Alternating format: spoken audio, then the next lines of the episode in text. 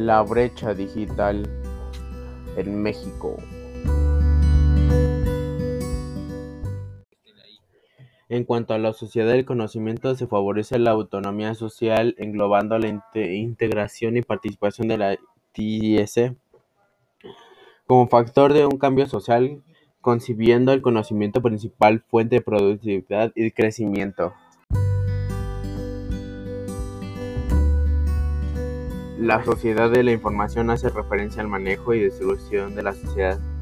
Tiene de la información haciéndolo de manera rápida y eficaz con el apoyo de las tecnologías de información y comunicación mejor conocidas por sus siglas TIC. En esta sociedad intervienen dos elementos fundamentales digitalizados en las telecomunicaciones.